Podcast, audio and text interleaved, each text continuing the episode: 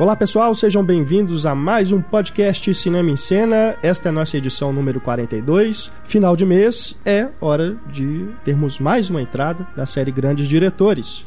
Já falamos sobre Spielberg, Scorsese, Billy Wilder, Sérgio Leone, David Cronenberg e agora vamos falar sobre Roman Polanski. Roman Polanski que estreou aí nesse mês de junho nos cinemas brasileiros com muito atraso, né? Deus da Carnificina, filme que é do ano passado, passou em festivais e tudo, estreou aí para tentar alguma indicação Oscar e tudo, mas não conseguiu. O filme está ainda em cartaz em alguns cinemas do Brasil, nós vamos falar não só sobre Deus da Carnificina, mas sobre toda a obra do Polanski, né? Passando aí pelos filmes mais famosos, né? O Pianista, O Escritor Fantasma, O Bebê de Rosemary, Chinatown, até outros que não são tão conhecidos do público, né? Por exemplo, Piratas, né? Com Walter Matthau, filme lá dos anos 80, que, se eu não me engano, nem está disponível em DVD no Brasil. Se tiver, é muito difícil de encontrar. Mas nós vamos falar aí, tentar falar pelo menos sobre toda a obra do Polanski, uma obra que começa lá nos anos 50, né? Nós vamos, enfim, falar sobre todos os filmes desse grande diretor. Participando desse podcast, eu, Renato Silveira, editor do Cinema em Cena, nossos redatores Túlio Dias, Larissa Padron e temos dois convidados, né? Primeiro estreando aqui no podcast, ele que é colaborador do Cinema em Cena, colunista do Cinema em Cena, autor da coluna Cinemateca, uma das colunas mais prestigiadas do site. Leonardo Alexander, muito obrigado, Leonardo, pela presença aqui no nosso podcast. É um prazer. O Leonardo que está estudando na França, né? Ele é de Belo Horizonte, está passando férias aqui na capital e a gente, lógico, não ia deixar passar essa oportunidade de contar com o Léo aqui conosco. Voltando ao podcast, né? Ele que é jornalista, crítico de cinema, repórter do Hoje em Dia. Paulo Henrique Silva. Paulo Henrique Silva, que já esteve aqui conosco em vários podcasts, né, Paulo? Paulo deve ser um dos recordistas, né? Nem é mais convidado. o Sou Paulo, de casa, né? É, de casa. O Paulo que também já colaborou aí com, com o Cinema e Cena como colunista, né? Recentemente esteve lá no CinePE, né? Mandou pra gente as críticas, né? Dos filmes que foram exibidos lá, Paraísos Artificiais, A Beira da Estrada, né? Então vocês conhecem muito bem o Paulo, ele também vai conversar aqui com a gente sobre os filmes do Polanski. Bom, antes de começarmos o debate, temos, claro, a tradicional promoção do diálogo misterioso. Quem está ouvindo o podcast pela primeira vez, vamos explicar como funciona. Ao longo do podcast surge um diálogo extraído de algum filme. Né? Você tem que identificar de onde é o diálogo mandar para a gente a resposta no e-mail cinema@cinemascena.com.br. Todo mundo que acertar participa de um sorteio que é realizado na edição 2.0 do podcast, que vai ao ar logo após esse podcast, na terça-feira, né, tradicionalmente. Temos aqui como prêmios. Primeiro sorteado, infelizmente não temos filmes do Polanski, né, a gente tentou conseguir aqui, né, alguns DVDs para sortearmos do, do Polanski, mas não temos, mas como o Polanski é um grande diretor, e é um diretor bem clássico, nós temos aqui três clássicos para sortear para vocês. O primeiro sorteado vai faturar o DVD de Jovem Frankenstein, comédia do Mel Brooks. Temos para o segundo sorteado o faroeste Jake Grandão, com John Wayne. E também temos aqui a, para o terceiro sorteado 11 Homens e o Segredo, a versão original, com Frank Sinatra e Dean Martin. Então esses são os prêmios desta edição do Diálogo Misterioso. Mais uma vez o e-mail para você mandar a resposta cinema@cinemicena.com.br. Esperamos os e-mails, né? Esperamos que o Túlio acerte dessa vez. Tomara. Mas ele não vai ganhar, porque ele faz parte da equipe. Mas enfim. Eu posso ganhar? O do Jovem Frankenstein, por exemplo, assim. Vamos, vamos abrir uma exceção pro, pro Léo.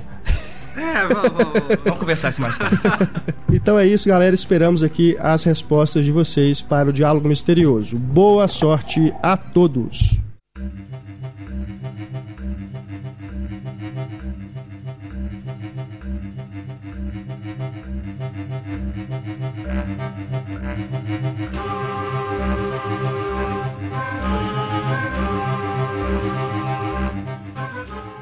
Eu estava aqui me recordando do escritor fantasma, quando eu escrevi sobre ele, eu até comentei que honra que é que nós temos essa geração nossa, né? Temos todos aqui relativamente jovens, né? Apesar de tudo e Larissa serem mais novos, mas é uma honra nós temos a oportunidade de sempre ver um filme novo do Polanski chegando aos cinemas, né? Já passamos aí por pianistas, certo? só para citar aí da última década.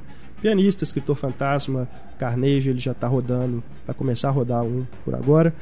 Porque ele é um diretor é, clássico, né? Um diretor que ele não é desse tipo de diretor que você pega uma cena, apesar de ele fazer referências a outros diretores, ele é muito mais a própria referência, né? Do que, por exemplo, diretores como Scorsese, que é um puta diretor, mas ele tem, ele também, claro, ele é referência, para o cinema dele é referência, mas ele faz muitas homenagens, né, nos filmes dele. Ele faz filmes sobre cinema, né?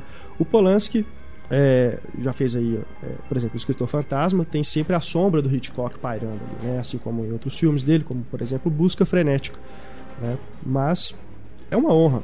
Eu considero que nós tenhamos sempre essa oportunidade de ver um cineasta como ele, um cineasta tão elegante, né, que filma tão bem, com tanta calma, né, que não se rende a maneirismos, né, que vão às modinhas, né, do, do, cinema comercial. Ele sempre se mantém fiel ali ao seu estilo.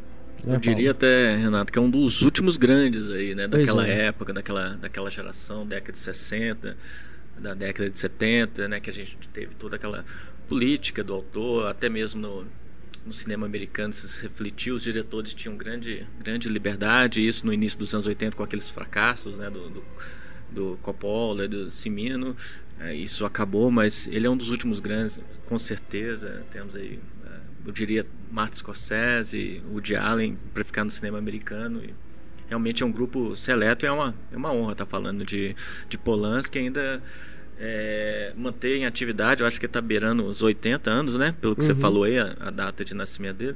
É, beirando os 80 anos e fazendo filmes tão, tão bons, tão, tão instigantes como esse último também, né? Deus da Carnificina, né? Um filme que te que faz você sair do cinema refletindo sobre o que você acabou de ver, né? Não é é um filme que mexe com você, né? É um filme que, você, que leva você para casa, né? E essa é uma característica do trabalho do Polan. Sempre foi assim desde o primeiro filme dele, né? Faca Faca, Faca na, na, Água, água 7 de 1962, 62. ou seja, é. 50 anos, né? 50 anos ele vem instigando as plateias, né? Incomodando. Ele trabalha muito bem a, a psicologia dos personagens. Sim. Talvez é o grande trunfo dele aí. E isso isso vem se eternizando. Claro que teve é, momentos assim ruins, né? Eu, eu, citaria aí, a gente vai falar mais sobre esse filme, mas eu citaria o, o Piratas e o Último Portal, né? Mas é, ele, ao mesmo tempo, ele alterna trabalhos muito bons, né? Nesse meio tempo ele fez aí pianista, escritor fantasma, só para citar os, os, os, os mais recentes, né? É... é, ele teve uma vida pessoal também muito, muito turbulenta, né? Teve o assassinato da mulher dele, a Sharon Tate, né? lá nos anos 70. É, 60, 69. né, na verdade, foi 69, logo depois do bebê de Rosemary. E depois teve toda aquela polêmica com a, lá na casa do Jack Nicholson, né? Aquela caso de pedofilia, que ele foi preso e tudo, teve que sair dos Estados Unidos. Ele, Isso ele, foi em 76, uma relação 78. Ele teve com né? 77, eu acho. Né? Ele então, assim, com a menor, né? De, é, de exato. A gente falou muito disso, desse caso, no podcast dos escândalos, né, dos queima-filmes, né? Então, assim, nesse podcast nós vamos realmente centrar mais no trabalho do Polanski como diretor, como cineasta, né? Mas, é claro, não dá para ignorar, fica então novamente a recomendação do documentário Polanski uh, Wanted and Desired, né? Que não, eu continuo sem saber se o filme está disponível no Brasil, mas de qualquer forma, se você procurar com um pouquinho mais de cuidado, você encontra né?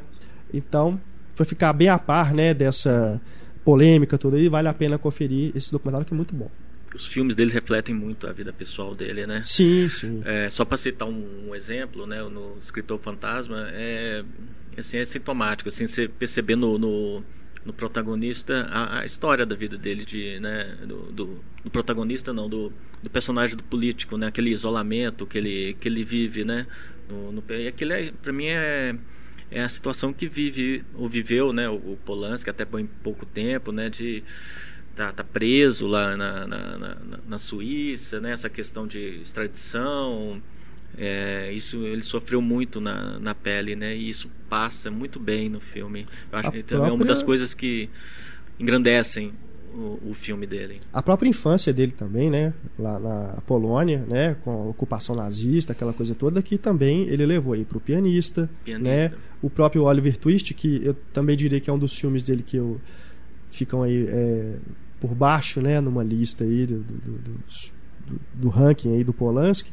mas que também ele disse que é, ele tentou refletir ali no Oliver Twist uh, que é uma história clássica, né, um conto infantil, vamos dizer assim, que ele transforma num drama pesadíssimo, né, porque ele tentou lhe passar justamente essa coisa da infância dele lá na Europa, né, essa coisa toda, a juventude dele, de, de ficar sempre é, nessa tensão. Então a, a gente vê que a, a, vida dele quase toda, né, sempre marcada por tragédias, né, pontuais aí, ainda assim ele consegue fazer grandes filmes, né? Talvez até por isso, né?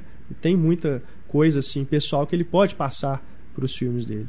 Eu acho que uma, uma das questões também que leva muito para os filmes é essa, essa esses lados, né? essa contradição do ser humano, né? Essas muitas interpretações sobre o fato, né? Parece que ele quer se justificar pelo que aconteceu, né? O, apresentar vários, os vários lados, o lado sórdido do, do, do ser humano, o lado bom também, né? E isso está também presente no, acho que exemplarmente no Deus da Carnificina também, né? Que essa começa com dois casais tentando civilizadamente tratarem de um assunto é, pequeno, né, de certa forma, que é uma briga dos filhos e acaba naquela, né, aquela troca de, vamos dizer assim, a troca forçada, de farpas né? lá, terrível, né, que, que mostra bem essa essa sordidez, né, do ser humano, né, que acho que tem uma frase da a Judy Foster que diz é, que eu acho que não, ela fala assim, não dá, não é possível ser certo, né? É inútil ser certo. Uma, uma, não estou sendo literal, mas mais ou menos isso, né? É, Para mim, a, a, frase síntese do filme é, é inútil ser, ser, correto nessa sociedade que a gente vive hoje. Né? Verdade.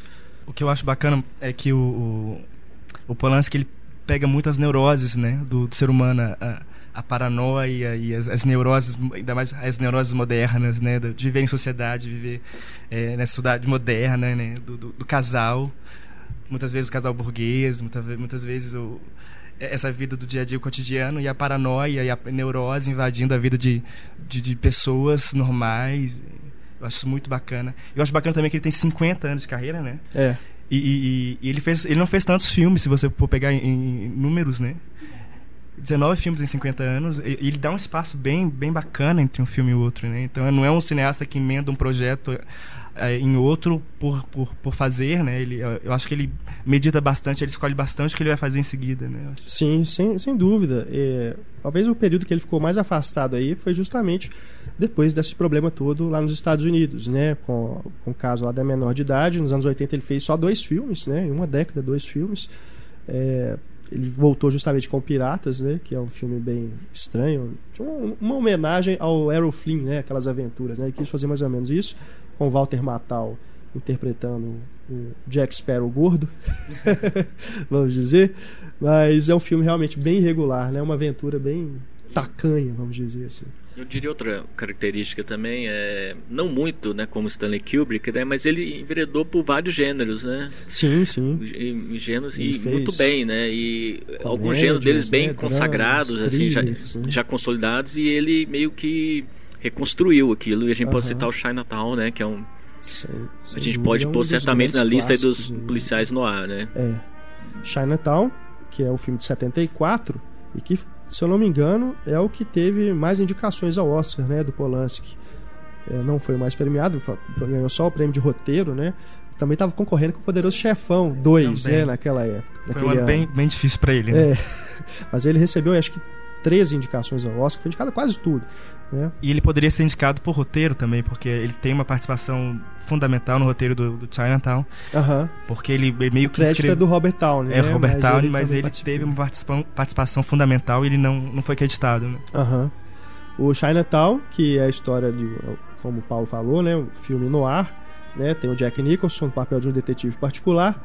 Ele começa ali investigando casos de traição, né, e acaba descobrindo aí uma conspiração muito maior, né, envolvendo política, né, é, departamento lá de, de água, né, e eletricidade de Los incesto Angeles, também. né, ah, incesto também, né, tem muita coisa, é, ele acaba descobrindo algo muito maior, né? Ele se envolve ali numa espiral, vamos dizer, que é algo que a gente observa também no Busca Frenética e no Escritor Fantasma, né? Uma coisa que começa com um caso superficial e na medida que ele vai aprofundando ele não consegue mais sair daquilo, né? No Escritor Fantasma, então, o Will McGregor, ele se torna ali um... ele fica realmente perdido naquilo, né? E o que é mais bacana, falando ainda do, do Escritor Fantasma, já pulando aí, né, do Chinatown para ele, é que o Polanski tem essa coisa de, de ser um diretor clássico, né, e tudo, mas você vê que ele não fica parado no tempo. Porque no Escritor Fantasma ele usa até as tecnologias modernas, né? O GPS, né? O Google, né? Essas coisas, internet. É, e é coisa assim, fundamental para a trama. Você vê que ele realmente incorpora isso no filme, não é só situar na época. Né? Ele, ele usa essas coisas. Mas eu diria que no conteúdo apenas, né? mas acho que em termos de linguagem ele continua muito fiel né? ao sim, estilo sim. dele é, próprio. Com certeza, né? ele é bem elegante, né? faz sempre planos longos, né? sabe que a simplicidade de fazer uma panorâmica né, já resolve uma cena, às vezes não mostrar também, deixar a coisa extra campo, né, já é uma opção melhor. Ele continua realmente assim, bem, bem fiel a esse estilo é, calmo, né? Simples, né? Não, não tem pressa para resolver as coisas. Os filmes dele você observa sempre que tem um ritmo próprio, né? Não, não, não tem pressa. É, às vezes fica até meio cansativo, né? Algum, alguns momentos, mas é isso. É porque ele tem realmente uma uma cadência muito particular para conduzir as narrativas. Acho que parte dessas coisas da narrativa, e, sei lá, caindo um pouco para a parte do spoiler, mas está nos, nos, finais dos filmes também. Sim. Você pega o Faca na Água, o último portal e vão lá, o escritor fantasma, você tem aquele final incerto. É. Você imagina o que aconteceu, mas você não tem a certeza que aquilo realmente aconteceu. Então ele deixa essa coisa no ar. São sempre finais melancólicos que você fica. E aí, e agora? Mas não só no final, por exemplo, o Renato citou Chinatown, o filme se chama Chinatown, ele passa o tempo todo citando Chinatown, Chinatown, e você nunca sabe o que aconteceu com o Jack Nicholson em Chinatown. Mas é, você, você percebe durante todo o filme quanto aquele fantasma, que você não sabe exatamente o que é o fantasma, interfere na vida dele. E isso você vê em todos, no Bebê de Rosemary, em todos os filmes dele que envolve mistério, que são praticamente todos. Você, o, o mistério nunca fica claro o que, que realmente é o mistério. É. Mas você vê ele durante o filme inteiro, mesmo sem entender ah, o que ele que significa. O mistério vai na paranoia, né? na, na loucura. É, Sim. que é um tema recorrente. Eu, né? eu ia dizer isso, né? A Larissa falou, falou muito bem no caso de, do, do repulso ao sexo, né? Dessa é, incerteza, né? É, e ele usa isso muito bem porque a gente não sabe, a protagonista, a Catherine Deneuve, né? A gente não sabe o que, que é verdade, o que, que é mentira ali, o que, que é alucinação, né? O que que ele, ele faz como se as cenas fossem reais, né? Verdadeiras, né? E, e passa a, a, a bola para o espectador ele decidir o que que, se, o que, que é real, o que, que é o que, que é paranoia da, da personagem da Catherine Deneuve. É um dos pontos altos também aí da carreira do o que eu acho ao sexo, né? De, é o segundo longa dele. Né? O que eu acho interessante do, do repulso, ao sexo é que ele, ele, ele envereda na, na, paranoia, mas eu acho que é mais claro, né, no Repulso ao Sexo, a paranoia, né? A gente sente mais que, que a personagem, ela tem todas as, as questões dela, né? As, os complexos dela e toda a repulsa dela ao sexo, que a gente também não sabe o que é, qual que é a origem, né? E, e uma das coisas interessantes do filme é você se, de, se perguntar por que, que ela tem essa, essa, essa, esse complexo, né? Essa, essa paranoia toda. Eu acho que é mais claro. Agora, quando você pega um filme como O Inquilino, por exemplo, você sim, passa o filme inteiro se perguntando se o, se o protagonista, que é vivido pelo próprio Roman Polanski, se ele é mesmo um paranoico ou se as coisas estão acontecendo mesmo, se, tá, se, é, um, se é um ambiente fantástico, se uhum. coisas de, de, de, de, outro mundo ou, ou influências malignas estão é, tendo, tendo influência no, no protagonista. Então fica muito mais difícil de, de determinar se é uma paranoia, é não. Maluco, cara. Na boa. Ele encarnou Norman Bates ali fácil. Não, e a cena genial dele vestido de mulher, né? É. É genial. Eu acho que é um dos momentos mais geniais da carreira dele. Aí, aí voltando é no, no repulso ao sexo, é, essa coisa de não saber por que, que a mulher é assim. Eu li, não lembro aonde, que o, o filme também era uma crítica a essa indústria da beleza, assim. Que você tem a Catherine Deneuve, que era tipo, uau, a, a diva musa, do momento. Assim, a diva. Ele vai transforma ela numa mulher frígida e que acho que ela demorou a tirar essa imagem frígida dela no, posteriormente. Eu, eu acho que né, contra, contrapõe bem a, a, imagem dela de, de, de, uma mulher sexualmente atirante, né? Porque ela, ela fez filmes em que ela era uma mulher sempre sedu, sedutora, né? E ela continua sendo sedutora no filme, mas ela, ela não quer nada, né? Não quer. Ela não quer nada a, nada a ver com esse mundo do sexo, né? Eu, eu, eu, eu, acho que ela não era diva ainda. Ela era bonita, claro, né? Mas eu acho que naquela época, 65, em 65, ela estava meio no início, assim. E era um dos primeiros filmes. Ela né? ainda faria os grandes clássicos. Não seria essa, não estava consolidada como uma diva ainda. Hum. Eu acho bacana também no, no, no Repulso ao Sexo que, que nós temos uma influência do surrealista fantástica, sim, né? Sim, que é, que é maravilhosa, aquelas mãos saindo do, do, da parede, aquilo dá um arrepio, é muito bom. É um filme que, que consegue ser angustiante ainda hoje, né? E, e esse filme faz parte da chamada trilogia do apartamento, né? O é. primeiro filme, depois teve o Bebê de Rosemary e o Inquilino. O Inquilino. Inquilino. É, é eu tava revendo o Repulsão Sexo e eu fiz o link com o Shame. É mais ou menos a versão inversa do Shame, né? Só, no Shame é o Michael Fassbender que é o viciada em sexo, né? O que quer o sexo o tempo todo. E nesse ela não quer nada, né? Ela tem aversão sexo. Aversão. São dois estudos de personagem muito fortes, né? Que tem, tem essa relação com o sexo muito conturbada. Né? É, quando eu comecei a ver o Repulso ao Sexo, a primeira ideia que eu tive assim foi: olha, tô lembrando aqui do Embriagado do Amor. O personagem do Adam Sandler ia se apaixonar por essa mulher aqui, porque eles são dois perdidos. Só que aí passou o filme eu vi que não, não, não, não, não vai dar certo não. Quem se apaixona pela Adam Sandler? Cara. Rob Schneider. Emily Watson se apaixonou em Embriagado, né? É. E ela. né? Bacana. Drew Barrymore também. Drew Barrymore. Agora, uma coisa que eu achei interessante, a gente lembrando desses filmes, isso é, eu percebi agora, né? A gente lembrando dos filmes mais antigos, dos primeiros filmes do Polanski, né? É a forma como as personagens femininas eram muito mais presentes na obra dele do que agora, né? Agora são personagens mais é, masculinos, assim, que tem um primeiro time dele, vamos dizer assim, é, são os, os homens, personagens masculinos, né?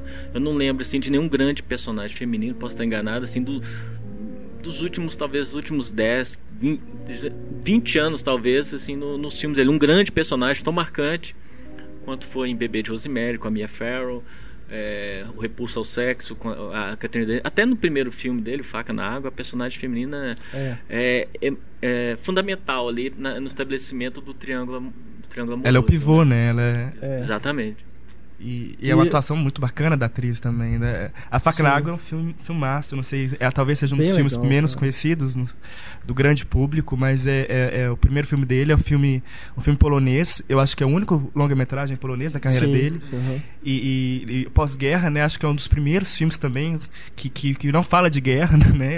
É. Imagina-se que, que, que, na Polônia o assunto de, deveria ser todos os filmes dele deveriam falar de guerra e ele faz um filme que não fala de guerra e, e foi um primeiro filme dele foi, foi indicado ao Oscar de melhor melhor filme estrangeiro, filme estrangeiro é. Primeira indicação e é um filme massa para quem não conhece. É, a Fagnaga é um drama psicológico muito bacana e, e, e, é interessante como que ele fala da, da competição masculina né? É. E, e, como que ele, ele, ele contrapõe os dois personagens como o mais velho, né, o experiente, aquele que teria o que ensinar, que se vê ameaçado pelo mais novo, uhum. né, que é o jovem, que é o sedutor e que, que é o bonito, né, o mais bonito, o mais jovem, o galã, que, que vem em se intrometer, intrometer na vida do casal, que, que talvez não tivesse uma vida muito bacana, ele dá indícios que a vida do casal não, não estava perfeita, uhum. e esse, essa ameaça vem surgir.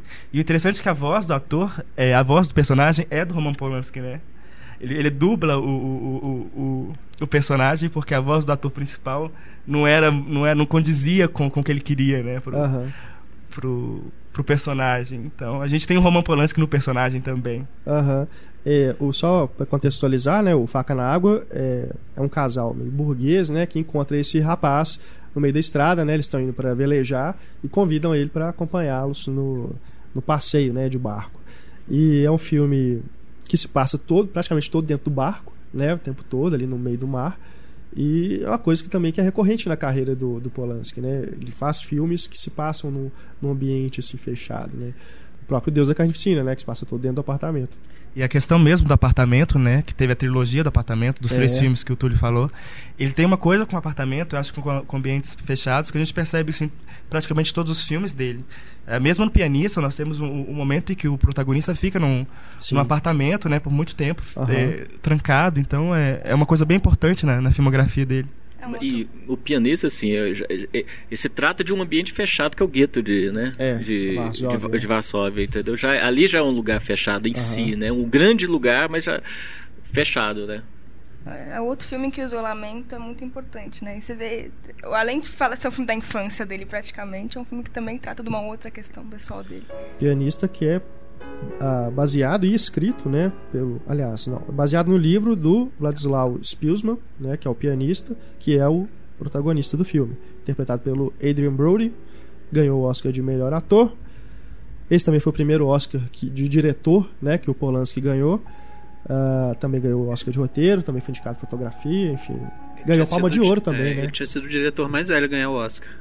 É, depois ele foi. Isso. O recorde foi superado pelo Clint Eastwood. depois passou, né? Ele tinha 69. Olha só, no Faca na Água, cara, eu assisti recentemente. Eu falar. Não desceu, cara. Tipo, eu achei um filme muito difícil é, ficou aquela impressão que tem o, o filme está acontecendo, mas não está acontecendo, sabe? Mas eu, eu, acho que justamente isso, eu não tenho a impressão que, que é a angústia de que algo vai acontecer finalmente e que, que toda a animosidade que se cria entre os personagens e todo o interesse sexual que está tá rolando lá e é uma, uma, tensão sexual que a gente que eu acho que é multilateral, está partindo de vários lados. Uhum. É, é claro, do homem mais novo pela, pela mulher, é, é, e é também entre os personagens, quer dizer, falar interesse sexual é um pouco forte, mas existe uma tensão que é quase sexual pelos do, dos dois homens, né? Sim. Porque é uma competição quase fálica entre uhum. eles, né? De, de poder e de.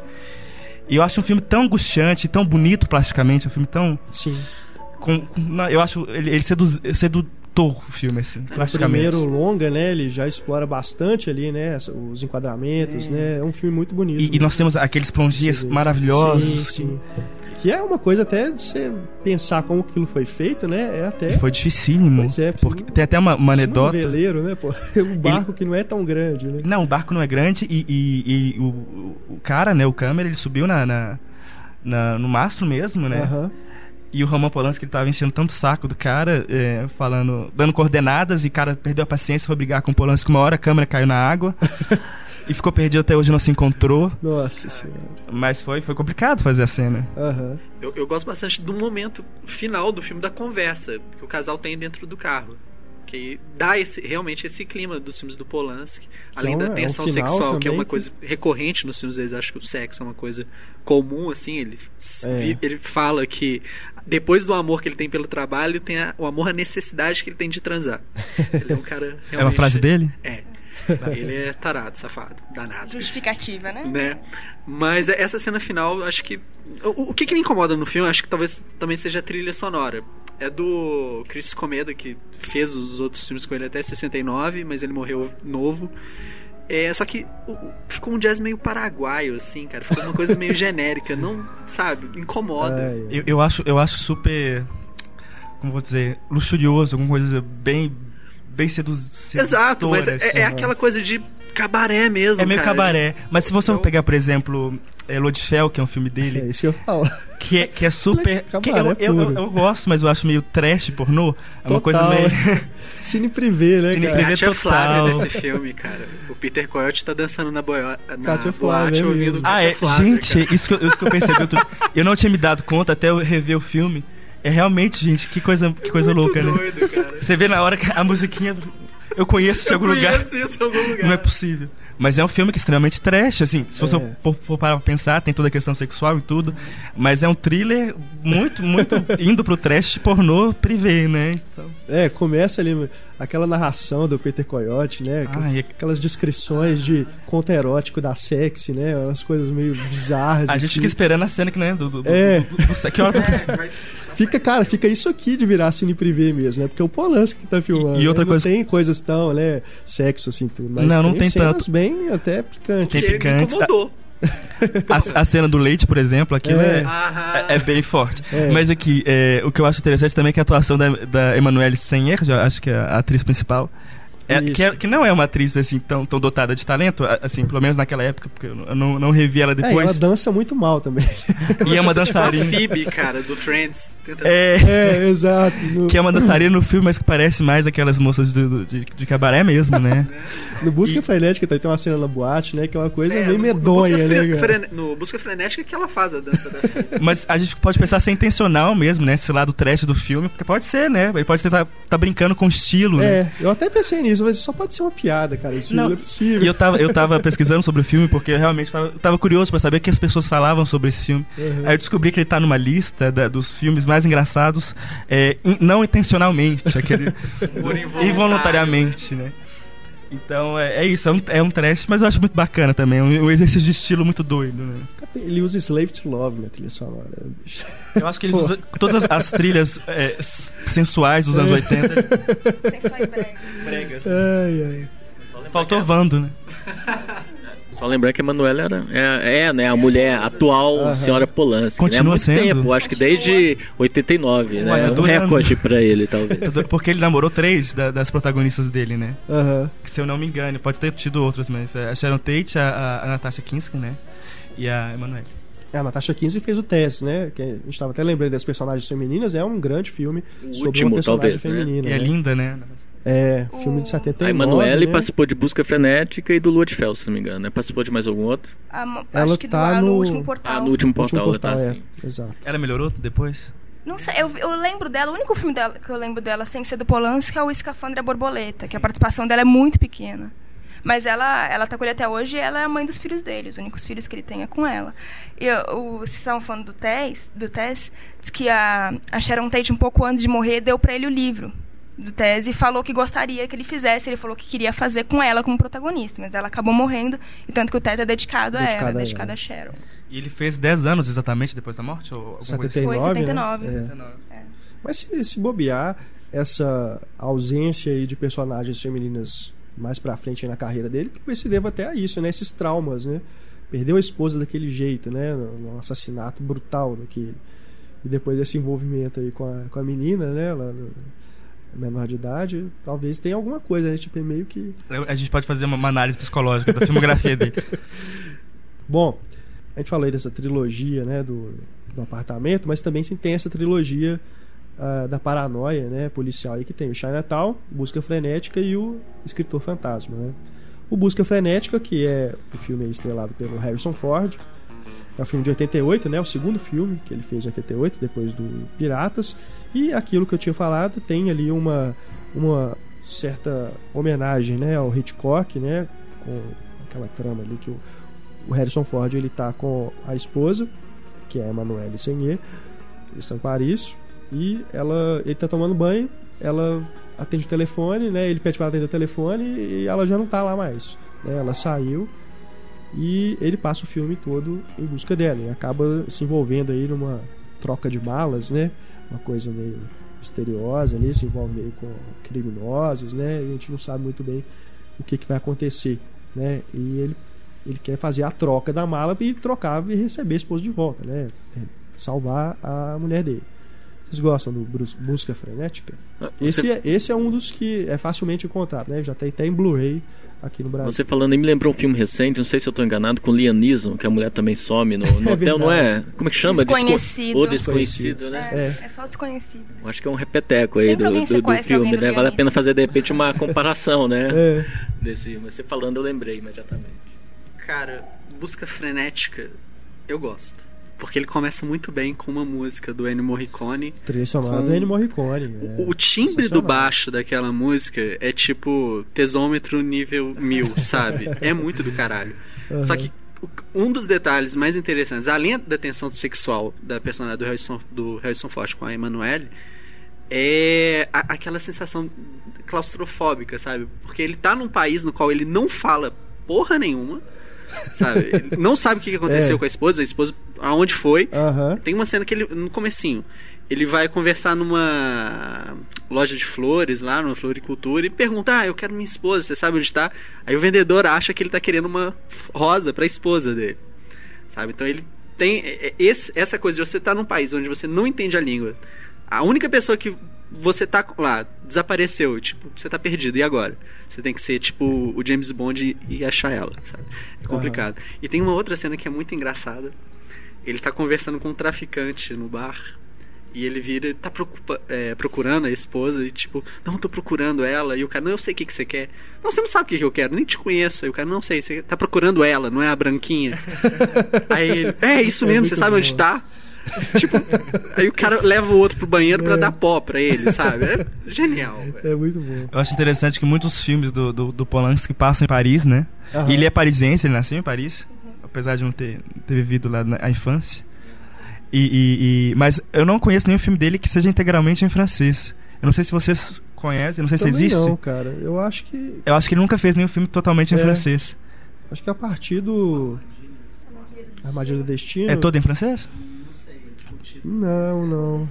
Cul-de-sac, é, mas... É, mas é, eu realmente não estou me, mas o, recordando o... da língua, mas... Eu também... É uma curiosidade que eu tinha quando, quando eu pensei nisso, porque ele é parisiense, eu fico pensando... Ele nunca fez o filme totalmente em francês, apesar de ter feito vários filmes em Paris. Em Paris. Talvez curtas, né? É, exatamente. Tem um é. curta-metragem que a Larissa mandou ontem, que é hilário. É do Cada Um com Seu Cinema. É muito bom. E você consegue ah, tá. achar com legenda em português no Vimeo. É muito bom. Aí. Chama, acho que Cinema Erotique o nome. Só, só uma coisa que eu lembrei aqui também, que eu gosto no Busca Frenética, tem a cena que ele tá escalando o telhado, aquilo foi plagiado no Turista, cara. O Johnny Depp, além de imitar plagiado. o Jack Sparrow, ele tá imitando ele mesmo, cara. O Harrison Ford no filme. E também é uma cena angustiante, né? Também. Perde o sapato, perde a mala abre no meio do negócio, né? É realmente é realmente forte. Agora, agora vendo o Túlio falar tanto assim, destacar tanto o humor né, do, de alguns filmes do Polanski, é um outro ingrediente que ele tinha muito em alta conta no, no início né, da carreira dele, em alguns filmes, né? A gente cita aqui a Dança dos Vampiros, né? E que depois é. foi se perdendo também, né? Deixou de ser um cineasta bem, bem humorado, né? É, nos últimos filmes deles, talvez se a gente for... Talvez o último portal tenha sido... tenha essa um pouquinho de, de humor, né? Pelo personagem. Do eu eu acho que o humor né? dele é meio peculiar, assim, meio negro. Eu, eu, vejo bastante, bastante humor né, nas coisas dele. Acho que a gente pode encarar como humor negro. Acho que no Inquilino mesmo tem cenas de, de humor sim, negro, sim. meio, meio pesado, mas eu, eu consigo rir dele. Eu acho que em Carnificina ele faz uma coisa muito bacana, que ele resgata o humor também. É. Que é um filme que me lembra muito Virginia Woolf, né? Quem tem medo de Virginia Woolf que é os dois casais se, se, se, se confrontando. Mas eu acho que tem muito humor, né? Principalmente da parte do, do Christopher. Que eu esqueci Christopher Waltz. Uau, é isso. Mas é, como você falou, é um humor peculiar. Eu fui assistir ele com meu marido, eu falei, ele pediu uma descrição, eu falei, não vou te descrever muito, é uma comédia do Polanski. Depois eu assisti ele falou, por que você falou que é uma comédia? Se você não falasse que era uma comédia, eu gostava mais do filme. Pois é, e eu encaro como. Eu acho engraçado. Assim. Não, é um drama, acho, assim, é. cômico pra mim, eu acho bem bem divertido as trocas de farpas. É. Vocês acham que o Dança dos Vampiros é um filme de vampiro injustiçado que nunca é lembrado em lista de filmes de vampiros? Eu, eu acho que é. E engraçado, eu tenho uma, uma, uma, história que quando eu era mais novo, bem mais novo, eu devia ter uns 13 anos. E o, o pessoal da sala combinou de ver um filme junto. Eu falei, ah, você vai escolher o filme que, que a gente vai ver. Aí eu escolhi, porque eu era meio nerd, meio cinéfilo, vou, vou escolher Danças dos Vampiros. Pra ver com um bando de meninos de 12, 13 anos. Óbvio que eles odiaram. Foi linchado depois. Fui linchado, eles, eles me sacanearam pro resto da vida. bullying, né? É o chamado bullying. Eu sofri né? bullying. Mas eu não acho tão injustiçado, porque eu não acho que o mais importante do filme é o fato dele ser um filme de vampiro. Eu acho, eu acho que a comédia é mais forte que o mistério do fi no filme. Não, mesmo assim é um filme de vampiro. Sim. É uma paródia, né, dos filmes clássicos de vampiro, é. né, eu... que ele fez. O filme é de 67, né? Isso. Sabe uma coisa que eu reparei assistindo esse filme? Como é que o Roman Polanski é a cara do Leonardo, que jogava na Copa do Brasil em 94, cara? É igualzinho. Lembro bastante. O, o Roman Polanski, ele, ele, ele, tem um charme, né? Porque ele conquistou várias mulheres muito, muito bonitas, né? É, ele conheceu, inclusive, a Sharon Tate nesse filme. Né? Nesse filme. E eu acho que é um filme, é uma boa paródia, né? É uma paródia bem feita, não é uma paródia é descartável. Acho que é uma paródia. Ele, ele parodia o estilo, ele parodia as histórias de, de vampiro de uma maneira uhum. muito, muito bem feita, né? Talvez, assim, quem não conhece o filme, né, vê pela primeira vez hoje, talvez não compre tanta ideia, porque foi feito tanto filme de vampiro depois, né, vampiros modernos que as pessoas, né, é, se tornou mais icônico para elas, né, esse tipo de vampiro, mas assim, e quando Os gente... vampiros que o Polanski está falando ali realmente é. E quando a gente pensa em paródia, a gente lembra de, de filmes americanos, é, né? Da, daquela, da, todo mundo em pânico e, e, e, até mesmo os mais antigos, é. Corre que a polícia vem aí. que é outra é, esse nesse do Polanski é outra sensibilidade, é, né, para fazer. Ele é europeu, né, gente? Eu acho que é, eu acho que, que mais do que europeu, ele é, ele é, um dos poucos cineastas que a gente vai falar que é internacional, assim, que que filmou em vários lugares, fez filmes hollywoodianos, ele mas é que ele traz também essa, essa sensibilidade europeia, né? Essa, Sim. essa elegância, essa nova, essa linguagem diferente. Né? Uhum. E o primeiro, só uma curiosidade, é o primeiro filme colorido dele, foi Dança dos Vampiros. Você falou de filme da infância, estava até falando aqui antes da gente, gra gente gravar, que é um dos filmes que eu mais assisti na infância, porque minha avó tinha esses filmes que ela era viciada e a gente assistia sempre, ela tinha VHS. E eu, eu morria de medo desse filme, porque a, a, eu sabia o que tinha acontecido com a Sharon Tate. Minha família tinha me falado. Então toda vez que eu via ela, eu ficava apavorada. Gente, essa mulher morreu brutalmente, coisa estranha, ela é muito bonita. Mas e eu, é engraçado porque eu nunca consegui achar ele de novo, então eu não faz, sei lá, 15 anos que eu não revejo ele, e eu tenho cenas dele de cor na minha cabeça, 15 anos. Eu, a cena do velhinho com sanguessugas nas costas, que eu também ficava apavorada com aquilo. É a o Jack sai... McGowan, né, que faz o velhinho. A cena que não sai da minha cabeça é a cena da Escreveu também o filme. A cena que não sai da minha cabeça é a cena da dança que sim, talvez seja mais sim. clássica, que estão todos na sala dançando. É. Aí ele olha pro espelho e percebe que as outras pessoas não estão aparecendo. que é, que é a característica clássica dos vampiros, né? Que os vampiros de hoje não tem mais essas coisas, né? É, eles brilham de, de alho, forma, né? Aquelas coisas. Eu acho que o fã de Crepúsculo vê esse filme, mas o que, que ele tá comendo alho? Pra que ele tá comendo o Sombras da Noite ainda tem um pouquinho. O Sombras da Noite tem, é, resgata, do, do mas o, o vampiro clássico mesmo. O, engraçado, você falou do hollywoodiano, eu tava vendo essa coisa dele ser exilado, não poder pisar nos Estados Unidos, mas mesmo quando ele podia, ele só fez dois filmes nos Estados Unidos até hoje, que é o Bebê de Rosemary e o Chinatown. Ele nunca fez outro filme nos Estados Unidos além desses, mesmo quando ele podia. Sim, uhum. ele, ele, poderia ter, quer dizer, ele não poderia, na verdade, por causa das questões legais, mas ele é. poderia ter ter feito mais filmes, né? Tanto que ele ficou na, antes da, do acontecimento da, do abuso, né? Do, da, com a menina. É, ele poderia ter, ter feito mais filmes, ele optou não, por, por voltar para a Europa e fazer filmes na Inglaterra e tudo. Então é um cara que também ele sabe, ele sabe o que ele quer, né? Tipo, ele poderia ter, uma, ter, ter, construído uma carreira mais, mais consistente nos Estados Unidos e optou por, por diversificar né, os lugares. É, verdade. Esse documentário que o Renato comentou, tem uma cena que fala. Ele tá, indo, tá no aeroporto, né? E os repórteres perguntando: ah, e aí, você vai voltar? Ele, se eu vou voltar? claro! é ótimo. O Dança dos Vampiros, inclusive, merecia um, um relançamento aí restaurado, né? Justamente por isso, porque é um filme que realmente eu, eu, eu concordo com ele. Ficou Chegou pra trás. Blu-ray? Não sei, cara. Se eu não me engano, ele não foi lançado ainda em Blu-ray, não. Tem DVD fora, que eu sei, mas. Aqui tem DVD também. Tem também? Tem. E nessa época ele fazia um filme por ano, porque ele fez Repulsa ao Sexo em 65, Armadilha do Destino em 66, é... Dança dos Vampiros em 67 e O Bebê de Rosemary em 68. Tava quente ali, Nessa né? época ele tava. Tava que tava. E quatro é... filmes, grandes filmes, né? Sim, quatro sim. Aproveitando aí, então, né, vampiro, né, e tudo, terror e tal, Bebê de Rosemary, né, que é de 68, foi logo depois do Dança dos Vampiros, que realmente é um clássico do gênero, né, é, é aquela coisa também de da paranoia e de não mostrar, né, o, o que que é ali. O Heitor até brincou com a gente num podcast passado aí, né, se a gente sabia, lembrava qual que era a cara do bebê de Rosemary. a gente imagina é tipo a piadinha viu, do... né? com que é do cavalo branco, alguma coisa assim. Enfim. mas, mas o engraçado é que é o, é o, primeiro filme dele nos Estados Unidos. E, e é uma referência no, no cinema de, de, terror, né? É, é, um dos grandes filmes do, do terror americano, acho que todos os tempos. Na, Sim, na minha opinião, acho que ele. É. Assistindo pela segunda vez, o filme cresceu assim absurdamente. E, e, e, até mesmo, a, eu adoro o elenco do filme, acho que é muito bacana. Mia Farrow, que é uma, pra mim uma, uma atriz bastante injustiçada. Que... Ele falou que a Mia Farrow era completamente louca, por isso que ela era interessante. Ela, ela tinha uma figura interessante, né? Ela era casada com Frank Sinatra, que pessoa normal se casaria com Frank Sinatra. Que deu, já deu provas de não ser um bom marido. Né, né. Ma, mas. que eu diga. E tem aquela velhinha que, não sei se vocês lembram, que a atriz chama Ruth Gordon, alguma coisa assim. Aham. Que ganhou o Oscar por esse papel. Que é uma baita atriz. e, e, que ela fez depois no filme que não sei se vocês conhecem, chama Harold Mode que não sei o título em português, talvez não seja esse, mas é, é, que ela é mais velha e é uma senhora de idade, né? Ela, de repente, acho que foi depois desse filme. E ela se apaixona por um, por um adolescente. E, e, os dois se apaixonam loucamente. E, e é um, um, filme muito bacana da, dessa atriz. E o filme tem John Cassavetes, né? John Cassavetes. Dispensa, né, muitas apresentações. Grande, um ator fenomenal e um diretor um baita diretor. idem, né? Um baita diretor. É, Como o, o marido da, da Mia Farrow, É. né? O misterioso marido da Mia Farrow. né? o- E a Mia Farrow não foi indicada nenhum- nenhuma vez ao Oscar, né? Uma curiosidade.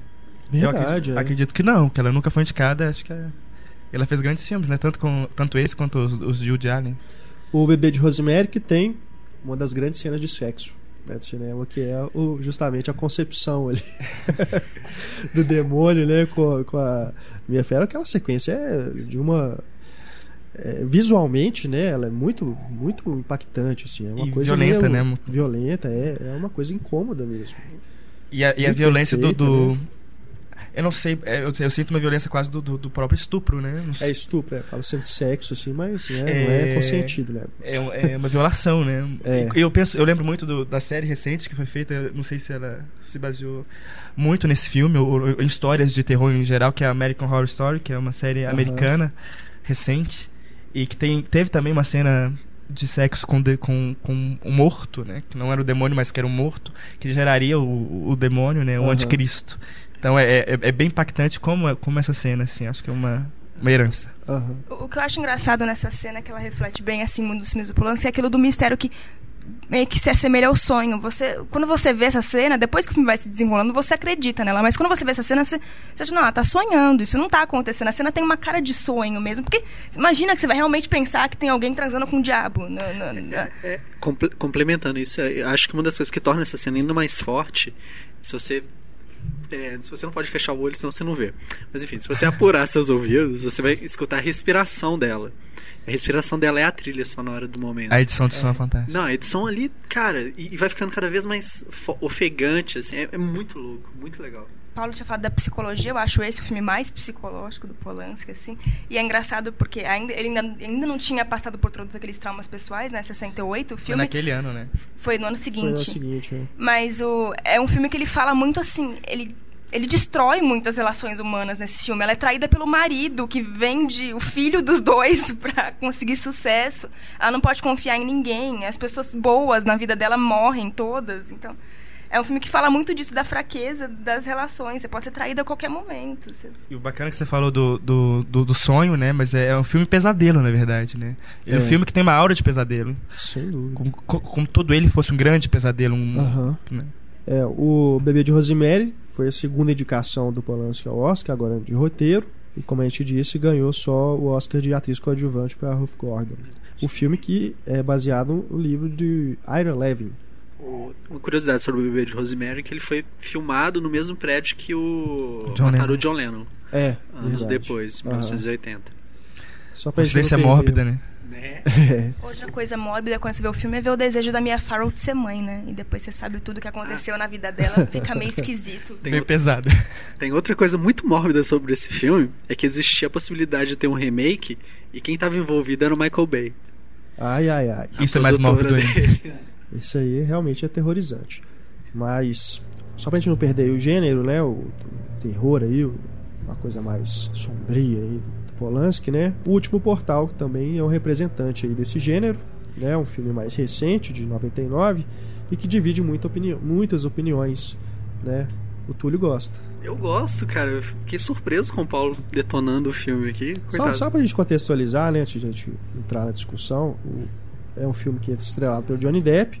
Ele faz tipo um negociador, né? De, é de livros raros, de livros né? raros, isso. E aí ele acaba se envolvendo ali com é, procurar um texto demoníaco, né? Uma coisa assim, uma coisa macabra. E aí E- acaba é o mesmo mesmo caso do escritor fantasma do Chinatown, né? Uma conspiração maior ali acaba surgindo, né? Ele é contratado pelo personagem do Frank Langella. Langella? Langella. Langella. Frank Langella. O Renato vai deixar isso na coisa, né? Porque Se, se é portuguesou, a gente tá no Brasil. Enfim, Desculpa. ele é contratado pelo personagem que é um maníaco, assim, que tem um livro, tipo, do capeta, assim, digamos. e ele quer saber se aquele livro que ele tem é o original, porque existem Aham. outras duas cópias. Aí o Johnny Depp, acho que uma das atuações mais legais dele é, da carreira, assim, porque tá na, nas a mãos cara de um, do Paulo do seu lado tá de um diretor eficiente, ele vai atrás das outras duas cópias. E no meio tempo ele conhece a personagem da Emanuele, que faz. É uma misteriosa. Uma misteriosa mulher. Ela faz mulheres misteriosas, a especialidade dela. Ela dança também esse filme? Não, mas ela anda de moto.